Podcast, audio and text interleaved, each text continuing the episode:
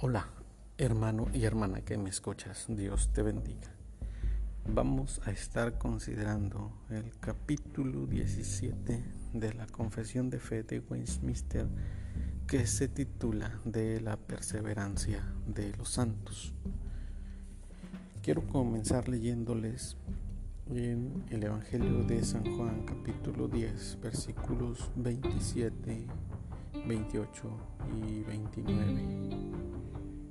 Mis ovejas oyen mi voz y yo las conozco y me siguen.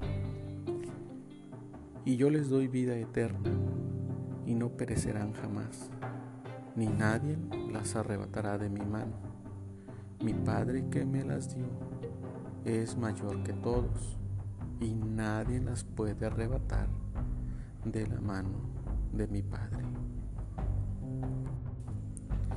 Cuando Dios ha llamado a alguien para salvación, lo ha hecho por medio de su amado Hijo Jesucristo y lo santifica por su Espíritu Santo.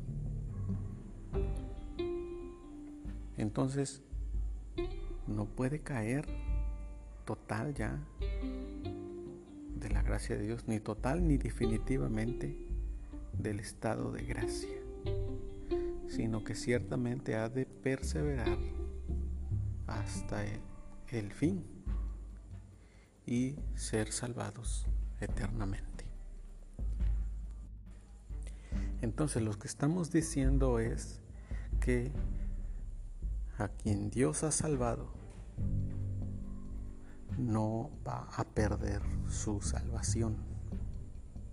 La salvación no se pierde. Hay quienes objetan esta doctrina, esta enseñanza, diciendo que sí se pierde la salvación.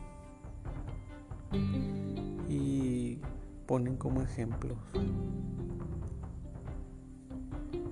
en la práctica, ¿verdad? Porque vemos en la práctica, por ejemplo, que fulanito, que sutanita anduvieron un tiempo en la iglesia y que ahora ya no van a la iglesia, ya no asisten a la iglesia y regresaron a su vida antigua en pecado.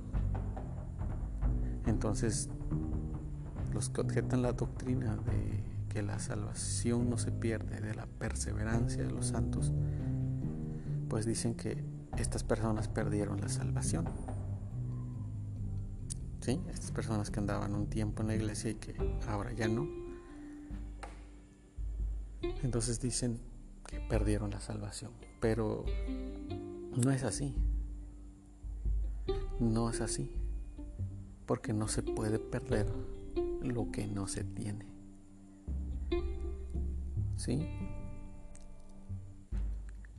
En realidad, no es que perdieron la salvación, sino que nunca la tuvieron. Hay diferentes casos, vamos a analizar. Por ejemplo, tenemos el caso de Judas, está ahí en las Sagradas Escrituras. Anduvo con Jesús, escuchó los mensajes de Jesucristo, sus enseñanzas, estuvo cerca de él, vio al Maestro, pero Sabemos que él, Judas, lo traicionó. Pero ¿qué dijo el Señor Jesús acerca de él? En San Juan 17, versículo 12. Cuando estaba con ellos en el mundo, yo los guardaba en tu nombre. A los que me diste yo los guardé y ninguno de ellos se perdió, sino el hijo de perdición, para que la escritura se cumpliese. Entonces está hablando de sus discípulos. El Señor Jesucristo los guardó a todos sus discípulos, a los doce. Pero en el caso de Judas, dice que no se perdió, o sea, no perdió la salvación, él ya era hijo de perdición desde el principio. Lo dice ahí, ninguno de ellos se perdió, sino el hijo de perdición. En el caso de Judas, los demás apóstoles, ninguno se perdió. En el caso de Judas ya era hijo de perdición para que la escritura se cumpliese. Entonces, no perdió la salvación, nunca tuvo la salvación. Él era hijo de perdición. Entonces en la iglesia va diferentes personas. No quiere decir que todos los que están ahí ya son de los salvos, de los redimidos por Dios. Porque el Señor Jesucristo mismo enseñó que es necesario que crezcan juntos el trigo y la cizaña. El trigo son los hijos de Dios, los salvos, y la cizaña pues son los que no han sido regenerados por el Espíritu Santo de Dios en su corazón, no han sido salvados.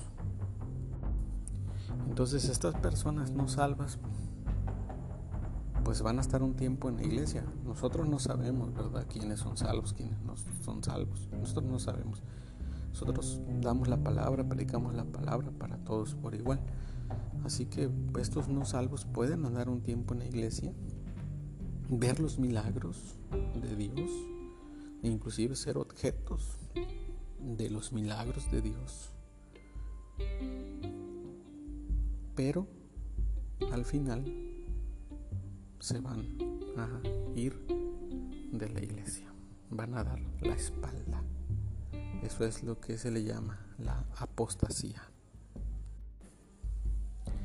Con respecto al cristiano, al que ha sido alcanzado por Dios para salvación, dice Judas 24, no es Judas Iscariote, es el, Judas, libro de Judas que está antes de Apocalipsis. Versículo 24 dice, ni aquel que es poderoso para guardaros sin caída y presentaros sin mancha delante de su gloria con gran alegría al único y sabio Dios, nuestro Salvador, sea gloria y majestad, imperio y potencia, ahora y por todos los siglos. Amén. Entonces dice que es poderoso para guardarnos sin caída. No quiere decir que nunca vamos a pecar, ¿no? Porque el cristiano puede ser que algún tiempo caiga en un pecado, inclusive un pecado grave, y que contriste al Espíritu Santo y que se vea limitado de las bendiciones de Dios, de las gracias de Dios, pero por un tiempo, porque al final va a ser restaurado. Entonces aquí no está diciendo, no está diciendo que nunca vamos a pecar, no. Dice poderoso para guardarnos sin caída, pues se está refiriendo de la gracia, de la salvación es poderoso para guardarnos sin caída y presentaros sin mancha delante de su gloria con gran alegría, al único y sabio Dios, nuestro Salvador. Leo otro texto en Pedro, primera de Pedro 1, versículo 5, que sois guardados por el poder de Dios mediante la fe para alcanzar la salvación que está preparada para ser manifestada en el tiempo postrero. Somos guardados por Dios mediante la fe para alcanzar la salvación. ¿Sí? Para alcanzarla. No quiere decir que la vamos a perder. Él nos guarda para alcanzarla. Versículo 9. Obteniendo el fin de vuestra fe, que es la salvación de vuestras almas. Para concluir, dice Mateo 24, 13. Mas el que persevere hasta el fin, este será salvo. ¿Y quiénes van a perseverar? Los salvos. No mediante su fuerza, no mediante su libre albedrío, no, sino mediante la fuerza de Dios y por el decreto de elección que es inmutable, que Dios lo hizo desde antes de la fundación del mundo. Nos eligió para salvación. Y lo que Él ha comenzado, lo va a terminar. No hay mano más poderosa que la mano de Dios que los arrebate sus ovejas de su mano. No. Él es el más poderoso. Entonces el que persevera hasta el fin ese será salvo. ¿Y quiénes vamos a perseverar? Los salvos. Hermana y hermano, Dios te bendiga.